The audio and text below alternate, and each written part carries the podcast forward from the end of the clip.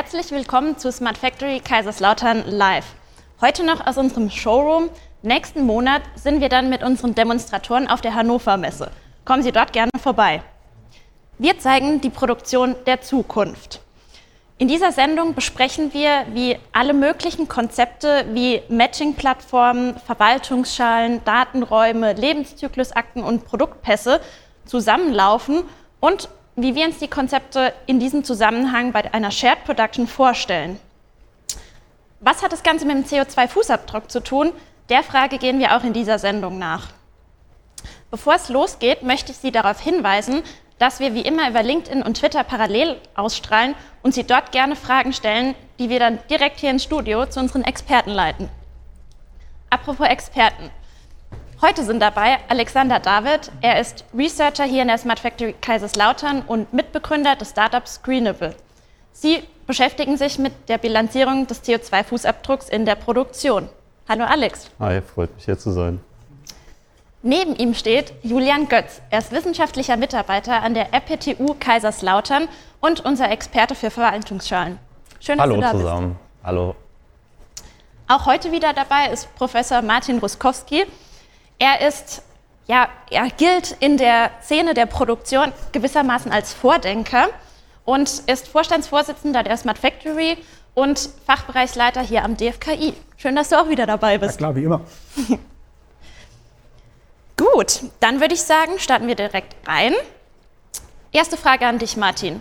Du beschäftigst dich viel mit der Produktion der Zukunft. Wie stellst du dir die Konzepte denn vor oder wie sieht in deinen Augen die Produktion der Zukunft überhaupt aus? Ja, die Produktion der Zukunft braucht eine Revolution. Äh, deswegen ja auch die vierte industrielle Revolution, von der ja schon vor über zehn Jahren gesprochen wurde, von der aber eigentlich noch nicht wirklich was angekommen ist. Es sind Konzepte entwickelt worden, man muss auch sagen, zehn Jahre ist auch ein bisschen vermessene Zeit, zu sagen, eine komplette Revolution durchzuführen, wo man erstmal anfängt mit den, mit den Grundgedanken. Ähm, wir haben bei uns ja in äh, Kaiserslautern in der Smart Factory diesen Begriff von Production Level vordefiniert und äh, in letzter Zeit vor allem dieses Schlagwort Shared Production drüber gestellt. Und das ist, glaube ich, so das, was es eigentlich ganz gut zusammenfasst.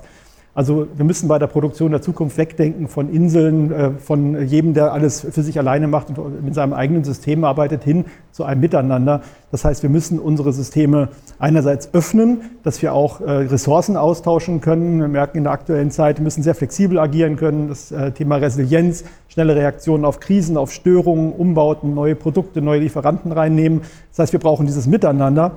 Interessanterweise funktioniert dieses Miteinander aber nur dann, wenn ich meine Produktion selber wieder kapsle.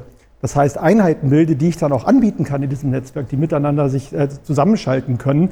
Die klassische Automatisierung, wo quasi im Sinne einer Elektrokonstruktion jeder mit jedem vernetzt ist und äh, quasi virtuelle Kabel durch Ethernet-Schnittstellen gehen und wir eigentlich noch in den Konzepten der 50er Jahre hängen, das ist, das ist halt die, die Vergangenheit. Wir müssen halt moderne IT-Konzepte einführen, Kapselung, äh, Objektorientierung, wie man das so schön nennt, Skills, die dann noch an, auf Marktplätzen angeboten werden, Plattformökonomie, also das, was wir aus dem Consumer-Bereich wunderbar kennen, aus dem Internet, äh, das müssen wir in die Produktion übertragen. Und das ist eigentlich das, worum es am Ende des Tages wirklich geht.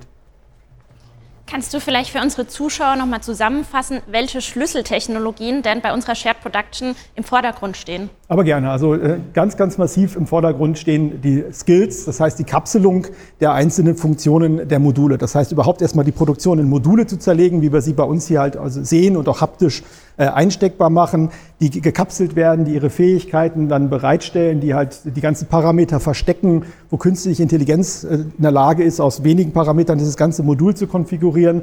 Und vor allem das Thema der Verwaltungsschale, die ganz zentral ist. Ein bisschen sperriger Begriff, das wissen wir alle, aber letztlich geht es ja darum, ein einheitliches Datenmodell zu haben, in dem dass man alles einpacken kann. In das ich meine Produkte einpacken kann, also alle Informationen zum Produkt stehen da drin, die viel zitierten digitalen Zwillinge sind da quasi zusammengefasst und haben ihre Heimat. Äh, aber auch die Skills, die Module sind dort beschrieben. Und dadurch, dass es ein, ein einheitliches Datenformat ist, ein universelles Datenformat ist, sind wir in der Lage, das überall einzusetzen und entsprechend in den Modulen zu verwenden, in den Planungssystemen zu verwenden und diesen Datenaustausch überhaupt erstmal zu gewährleisten. Also sind diese beiden wirklichen Basiskonzepte, aus denen alles andere ableitbar ist, wie Werkerunterstützung, KI, intelligente Entscheidungen, intelligente Safety und vieles andere, was dann direkt daraus folgen kann.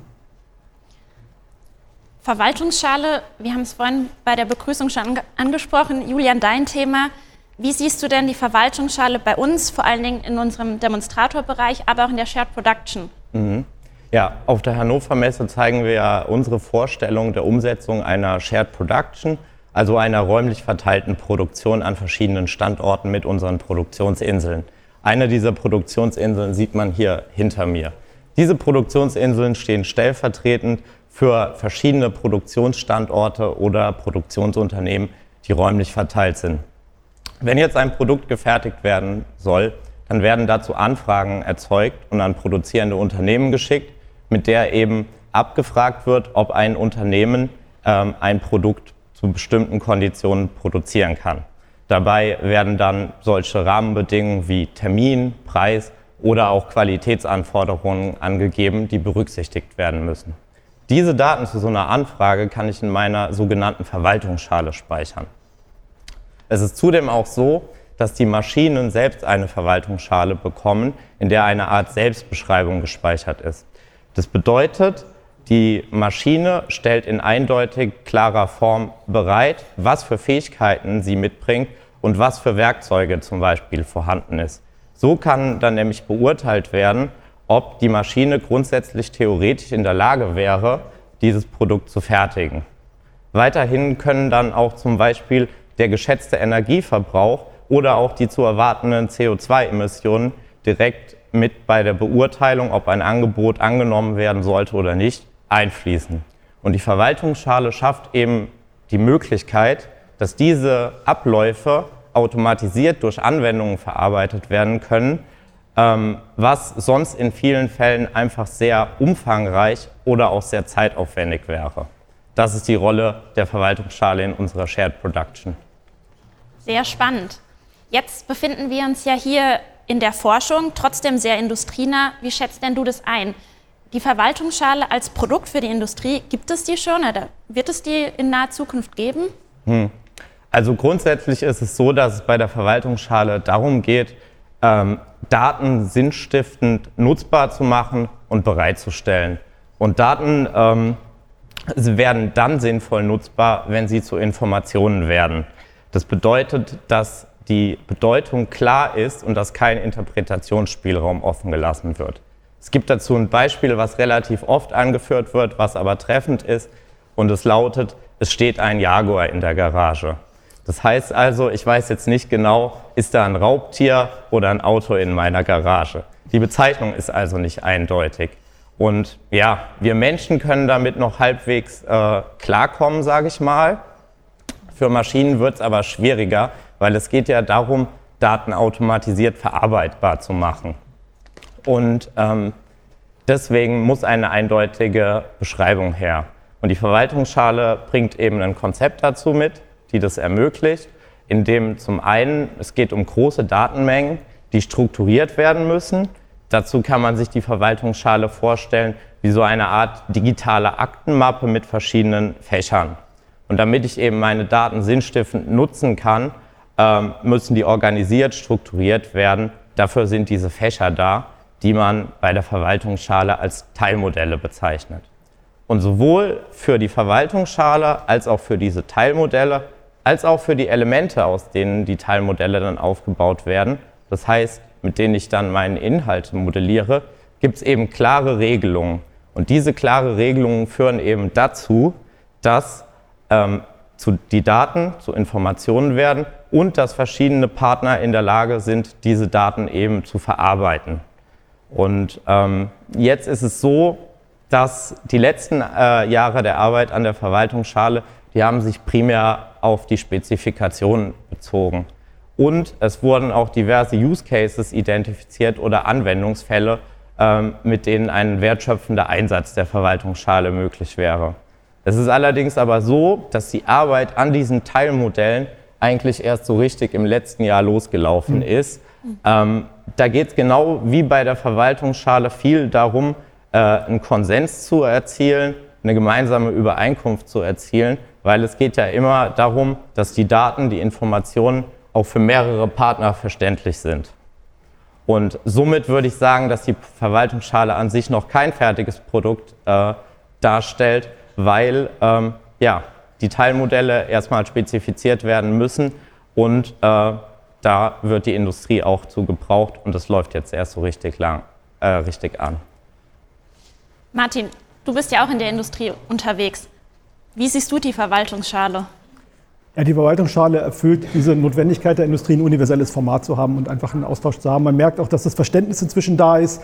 Also noch vor wenigen Jahren war nicht ganz klar, worum geht es eigentlich dabei, aber es ist halt sehr konkret und Julian hat das, glaube ich, sehr deutlich eben auch die vielen Aspekte der Verwaltungsschale ausgeführt, ist nicht viel zuzuführen. Das heißt, es wird benötigt. Wir haben nur ein Problem, das steht ein bisschen im Widerspruch zu existierenden Systemen, Thema ERP-Systeme, MES-Systeme, wo ich halt Datenbanken habe oder PLM-Systeme. Und da ist der große Schritt noch, aus diesen äh, spezialisierten Systemen die Daten rauszuziehen, in den Austausch zu kommen. Auch die Systeme müssen sich anpassen. Und wir wissen alle, wie aufwendig es ist, ein äh, ERP-System durch ein anderes zu ersetzen oder eine Version zu aktualisieren. Das ist eine Riesenherausforderung. Äh, und da ähm, ist, glaube ich, noch, noch viel Zeit, die wir auch brauchen, bis das wirklich sich ganzheitlich durchsetzt. Und wie immer ist die Frage nach dem 80-20-Prinzip, wie weit werden wir kommen? Weil was wir entwickeln, sind ja Konzepte und wir werden schauen, wie viele von den Konzepten in der Realität dann wirklich umsetzbar sein werden. Also wir bleiben dran. Definitiv. Wir haben eben ganz viele Daten gehört. Jetzt sind ja Datenräume auch so ein Thema bei uns. Alex, warum ist es denn für die Shared Production wichtig, sichere Datenräume zu haben? Das ist ganz interessant. Wir hatten die Woche äh, einen Workshop zu dem Thema, wo es auch um Datenräume ging äh, in einem gewissen Kontext. Und Datenräume werden in Zukunft eben die Befähiger für das Thema Shared Production sein. Sind also so ein bisschen der Mittelpunkt, wenn es um Manufacturing as a Service, um alle Serviceangebote geht, die kommen, weil durch Datenräume können wir Wertschöpfungsnetze aufbauen, wir haben Datensouveränität und wir können neue digitale Geschäftsmodelle anbieten. Und das zeigt schon so ein bisschen, warum wir Datenräume brauchen, welches Potenzial auch hinter Datenräumen steht. Das heißt, wenn ich jetzt Unternehmen habe, können neue Geschäftsmodelle entwickeln, Services anbieten. Die Matching-Services, die wir zum Beispiel hier haben, Service für Qualitätskontrolle, Service für CO2-Footprint und so weiter. Und das Ganze eben in einem Wertschöpfungsnetzwerk, wo sich jeder anknüpfen kann mit seiner Maschine, mit seinem Service, mit seiner Dienstleistung. Das bildet eben so einen Datenraum ab. Und das heißt nicht einfach, ich werfe Daten rein und gucke, was passiert, sondern ich gebe die Daten rein, die gebraucht werden, die wichtig sind kann das auch nochmal kapseln. Daten werden, wie du es gesagt hast, zu Informationen weiterverarbeitet. Wir haben Wissen, was dort abgelegt wird. Wir können Wissen rausziehen und das auch ganz unter bestimmten Regeln. Ähm, Thema Datensouveränität eben auch. Sehr, sehr spannend. Und wir haben ja mit unserem Forschungsprojekt Smart Max, welches ja im Gaia X Ökosystem mit teilnimmt oder mit forscht, ein Projekt, das auch auf die Shared Production gemappt wird. Wie machen wir denn das oder wie gehört das zusammen? Martin hat es eigentlich eingangs schon perfekt erklärt, was wir äh, in unserem Forschungsprojekt alles machen. Wir haben, wie man hinter uns sieht, äh, zum Beispiel unseren Hersteller unabhängiges Demonstrator-Ökosystem entwickelt mit unseren Modulen, mit unseren Logistiksystemen. Aber eigentlich viel wichtiger von der Hardware abgesehen ist, wir haben auch einen Datenraum geschaffen. Wir haben Services geschaffen, die darauf aufsetzen. Ich habe es auch gerade schon gesagt. Service für eine Qualitätskontrolle, Service für einen Carbon Footprint. Ähm, und das haben wir mit Hilfe von SmartMax eben geschafft. Sehr, sehr spannend. Was wir auch gerade schon gehört haben, ist das Thema Skills. Vielleicht Martin, an dich nochmal. Ist das schon ein Thema, was in der Industrie ist, oder sind diese Skills auch etwas, was wir jetzt auf unseren Inseln, Produktionsinseln, wie wir sie nennen, ähm, testen und versuchen in die Industrie zu bringen? Ja, die Skills sind ja zwei Dinge. Einmal ist es die praktische Umsetzung, die man dann technisch über Verwaltungsschalen realisiert. Das andere ist aber einfach nur auch eine, eine philosophische Ansatz, nämlich wie denke ich eigentlich die Programmierung meiner Anlagen. Ähm, und ähm, dieses Thema neue Programmierkonzepte, das ist bei vielen SPS-Herstellern auch ein Thema, die ja moderne Hochsprachen auch zum Teil anbieten und auch solche Konzepte schon, schon anbieten. Ähm, die Anbieter, die wir bei uns mit dabei haben, unsere Partner, die, die haben das zum Teil auch wirklich schon sehr, sehr gut umgesetzt auf klassischer SPS-Technologie. Das heißt, ich muss diese, ja, diese Vernetzung der, der ganzen virtuellen Kabel mit, äh, mit Relais und äh, Flipflops und was ich nicht noch alles habe, die ich auch heute noch so in der SPS programmiere und was interessanterweise auch bis heute auf der Berufsschule so beigebracht wird. Das ist auch vielen gar nicht bewusst, dass es die Programmierung von solchen Anlagen ja keine Informatikeraufgabe ist, ist auch keine Ingenieursaufgabe, sondern es ist ein Lehrberuf. Das heißt, es wird auf der Berufsschule gelehrt und da wird halt immer noch das Wissen von vor 50 Jahren quasi gelehrt. Das heißt, ich muss diesen Schritt auch dahin machen. Ich brauche andere Konzepte, ich brauche andere Leute, die das Ganze tun, andere Kompetenzen, äh, nämlich Leute, die halt ja mehr so einen Informatik-Background haben, die dann auch die existierenden Programmierer von der Automatisierung äh, auf den richtigen Weg bringen und ihnen zeigen, wie ich das, das Ganze überhaupt mache. Ähm, und das ist eigentlich das, was umgesetzt werden muss. Das heißt, man merkt schon daran, das ist ein langwieriger Prozess. Ähm, mit dem man schon loslegen kann. Man kann mit den existierenden äh, Systemen auch schon so eine Kapselung bauen, andere Softwarestrukturen versuchen umzusetzen. Und wenn man dies hat, dann kann man darauf die Skills aufsetzen und die Verwaltungsschalen. Weil ich glaube, das merkt man, wenn ich das erste nicht getan habe, brauche ich das zweite gar nicht versuchen. Ich brauche nicht auf eine klassische Automatisierung halt jetzt anfangen mit den Skills draufzusetzen, dann habe ich einen äh, Anknüpfungspunkt nicht. Ich muss das erstmal kapseln und ich muss überhaupt erstmal diese Struktur in die Produktion reinbringen und dann macht Sinn. Ein ganz wichtiges Thema, was bei uns auch immer wieder im Vordergrund steht, auch die Safety muss das Ganze abbilden können. Weil das schönste softwaremäßig modularierte System bringt mir exakt gar nichts, wenn ich eine klassische Safety habe, die daraus besteht, dass ich virtuell vier Adern durch meine Anlage habe, wo alle Notaus miteinander verknüpft sind und wenn ich auf einen drücke, ist alles tot. Dann bringt mir die Modularisierung mich diesen Vorteil, was rein und rausnehmen zu können, überhaupt nichts, weil jedes Mal neu, alles neu verkabelt werden muss. Und viel schlimmer, ich muss jedes Mal eine komplette Risikoanalyse und eine CE-Zertifizierung machen. Und da scheitert das dann quasi dran. Das heißt, ich mache mir die Mühe vorne gar nicht, wenn das hinten eh äh, wieder zunichte gemacht wird. Und deswegen ist dieses Thema modulare Safety, also wie funktioniert dieses ganze Thema der Modularisierung, der intelligenten äh, Ankopplung von Modulen eigentlich unter Safety-Gesichtspunkten ein ganz, ganz wichtiger Aspekt, in dem wir in unseren Arbeitsgruppen arbeiten, wo wir entsprechend auch White Papers äh, äh, produzieren und wo wir mit den relevanten Playern, äh, den, den, Sicherheitsunternehmen, äh, Firma Pilz und dem TÜV zum Beispiel, aber auch vielen anderen unterwegs sind, ähm, einfach zu definieren, wie muss das Ganze aussehen und welche Anforderungen haben wir an die Normung. Weil letztlich äh, Sicherheit bedeutet Normen und dann müssen wir halt ganz vorne den richtigen Input reingeben, dass das umgesetzt wird, was man am Ende des Tages in der Praxis auch braucht. Jetzt haben wir ganz viel gehört, was sind die Konzepte und die technologischen Möglichkeiten unserer Shared Production. Wir haben es eingangs schon erwähnt, was hat das Ganze jetzt mit dem CO2-Fußabdruck zu tun? Wer ähm, will? Ja, ich übernehme die Frage gerne. Hast mich ja auch eingangs als Experte dafür vorgestellt. Ähm, was hat das jetzt mit dem CO2-Fußabdruck zu tun? Du hast eben gesagt, Julian, wir optimieren nach Kosten, Zeit, Qualität. In Zukunft werden wir auch nach Nachhaltigkeitskriterien optimieren. Und da ist der CO2-Fußabdruck eigentlich eine ganz gute Größe, weil das ist eine der wenigen, die aktuell schon gut messbar ist. Was heißt das jetzt? Wir haben Energie, Material, können das in CO2-Äquivalent umwandeln, umwandeln und können dann bilanzieren, wie hoch ist denn mein CO2-Fußabdruck. Das heißt, mein Produkt hat ein gewisses CO2-Äquivalent, was es verbraucht hat in der Produktion. Und daran kann ich ablesen, wo habe ich vielleicht einen Energiepeak, wo verbrauche ich zu viel Material, wo setze ich Material von einem Lieferant ein, was eben sehr hohen CO2-Fußabdruck hat und kann dadurch eben durch die ganze Lieferkette und durch meine Produktion auch optimieren. Und so im Sinne der Shared Production, Thema Verwaltungsschale, Thema Datenräume, ist eben das alles schon vorhanden in unserem System, in unserem Demonstrator-Ökosystem. Ein Produkt kommt, bekommt über die Verwaltungsschale, über die Teilmodelle direkt alle Infos mit zum Thema Energie, Material, Product Carbon Footprint und wir müssen am Ende nur noch bilanzieren und haben alles schon da. Sehr, sehr spannend. Und ich habe gehört, das kann man auch bei uns auf der Hannover Messe am Stand schon sehen. Richtig, man kann es äh, nächsten Monat auf der Hannover Messe am Stand der Smart Factory sehen. Wir werden eine CO2-Bilanzierung durchführen ähm, für unseren Noppenstein-LKW. Das heißt, wir haben am Schluss ein Product Carbon Footprint. Ähm, man bekommt ein Zertifikat, man sieht also wirklich, was steckt dahinter, welcher Scope war der, wo am meisten CO2 verbraucht wurde, wie ist die Energie verteilt, wie viel Material wurde eingesetzt. Und das kann man äh, sich bei uns live auf der Messe anschauen. Wir freuen uns drauf. Uns ist ja eine resiliente, nachhaltige Produktion sehr, sehr wichtig und so sehen wir auch die Zukunft. Martin, vielleicht aus deiner Brille, warum siehst du denn Nachhaltigkeit als einen zentralen Faktor auch bei der Produktion? Nee, ein Großteil des äh, CO2-Fußabdrucks, das wir haben, entsteht halt in der Industrie. Äh, durch die ganzen äh, Energieverbräuche, allein die Produktionssysteme, äh, Antriebssysteme, alles andere, was unterwegs ist, aber natürlich auch äh, ähm, die, die, Umwandlung von, von Produkten an jeglicher Stelle. Das heißt, wir müssen dort einfach massiv angreifen und müssen schauen, dass wir den CO2-Fußabdruck der Produkte verringern.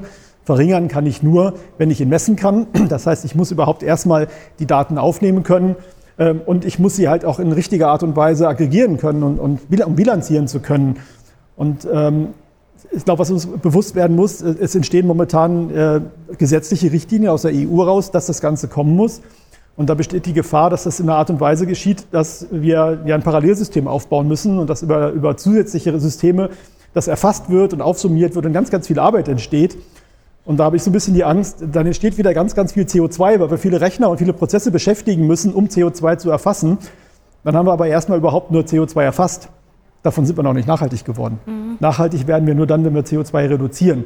Das heißt, wir brauchen dann Mechanismen, die auch dafür sorgen, dass ich halt möglichst CO2-arme Produkte einsetze, Vorprodukte möglichst CO2-arm gestalte, meine Prozesse CO2-arm gestalte, dass meine Endprodukte entsprechend auch möglichst nachhaltig sind Und äh, das geht nur, wenn ich in Echtzeit von allen meinen Produkten diese Daten äh, erfassen kann, dass ich dann in der Lage bin, halt am Ende des Tages äh, zu penalisieren oder halt zu monetarisieren, je nachdem.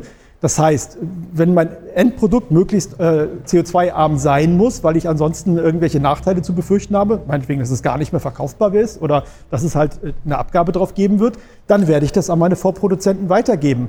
Und dann muss ich, äh, suche ich mir schon die richtigen raus. Und dann regelt der Markt an der Stelle quasi das, das von alleine, äh, dass halt äh, CO2 äh, schlecht oder schlechte CO2 Produkte mit schlechtem CO2-Fußabdruck äh, nicht mehr wirklich am Markt sich durchsetzen können. Thema insbesondere Lieferkosten oder Lieferketten. Wenn ich halt Produkte aus, äh, aus Asien herbringe, die haben relativ lange Lieferwege und da entsteht halt per Definition viel CO2. Ja, damit wird also lokale Produktion deutlich interessanter und das sind diese ganzen Dinge, die dann entsprechend sich entwickeln. Sehr, sehr spannend. Wir haben eine Zuschauerfrage reinbekommen. Ich glaube, die geht an dich, Alex. Ähm, ich lese sie mal ganz kurz vor. Stehen alle notwendigen Informationen für die Bilanzierung des CO2-Fußabdrucks in der breiten Masse schon zur Verfügung? Beziehungsweise wie gut lassen sich die Informationen tatsächlich sammeln? Die erste Frage kann ich mit Nein beantworten. Ganz einfach tatsächlich. Es stehen nicht alle notwendigen Informationen bereit. Wenn ich in Unternehmen reingucke, äh, sagen wir mal, es ist ein Mittelständler und brauche alle Daten zu Energie, Material oder sonst irgendwas, die sind nicht vorhanden. Da müssen wir realistisch sein. Die sind mhm. vielleicht verteilt irgendwo in irgendwelchen Tabellen. Vielleicht können wir die auslesen, vielleicht auch nicht. Ähm, es gibt Gott sei Dank Datenbanken, mit denen wir arbeiten können, wo wir uns Werte rausziehen können, um zu bilanzieren. Das heißt, die Unternehmen sind nicht ganz verloren, wenn man keine eigenen Daten hat. Das geht. Ähm, das Sammeln stellt sich eben als noch sehr schwierig dar, weil das hängt wieder an dem Thema, wo wir eben davon gekommen sind, was Martin auch gesagt hat. Wenn wir einfach von oben was draufsetzen, aber von unten keine Daten kommen, funktioniert das nicht. Ähm, das heißt, wir müssen eigentlich erstmal anfangen, in den Unternehmen die Daten zu sammeln, bereitzustellen und dann können wir auch tatsächlich den Fußabdruck bilanzieren. Das heißt, aktuell umgeht man das oft eben mit Datenbankwerten und hilft den Unternehmen damit, etwas geschätzter den CO2-Fußabdruck zu berechnen. Und das, was du eben auch gesagt hast, der CO2-Fußabdruck wird ja in Zukunft nicht die alleinige Größe sein. Der wird in diesem Gesamtsystem sich einbinden und dann dort eben eine wichtige Rolle spielen.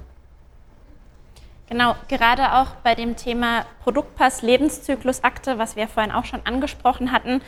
Ähm, Julian, gerade in der europäischen Diskussion geht es ja der digitale Produktpass. Es gibt neue Konzepte, erstmal für Batterien.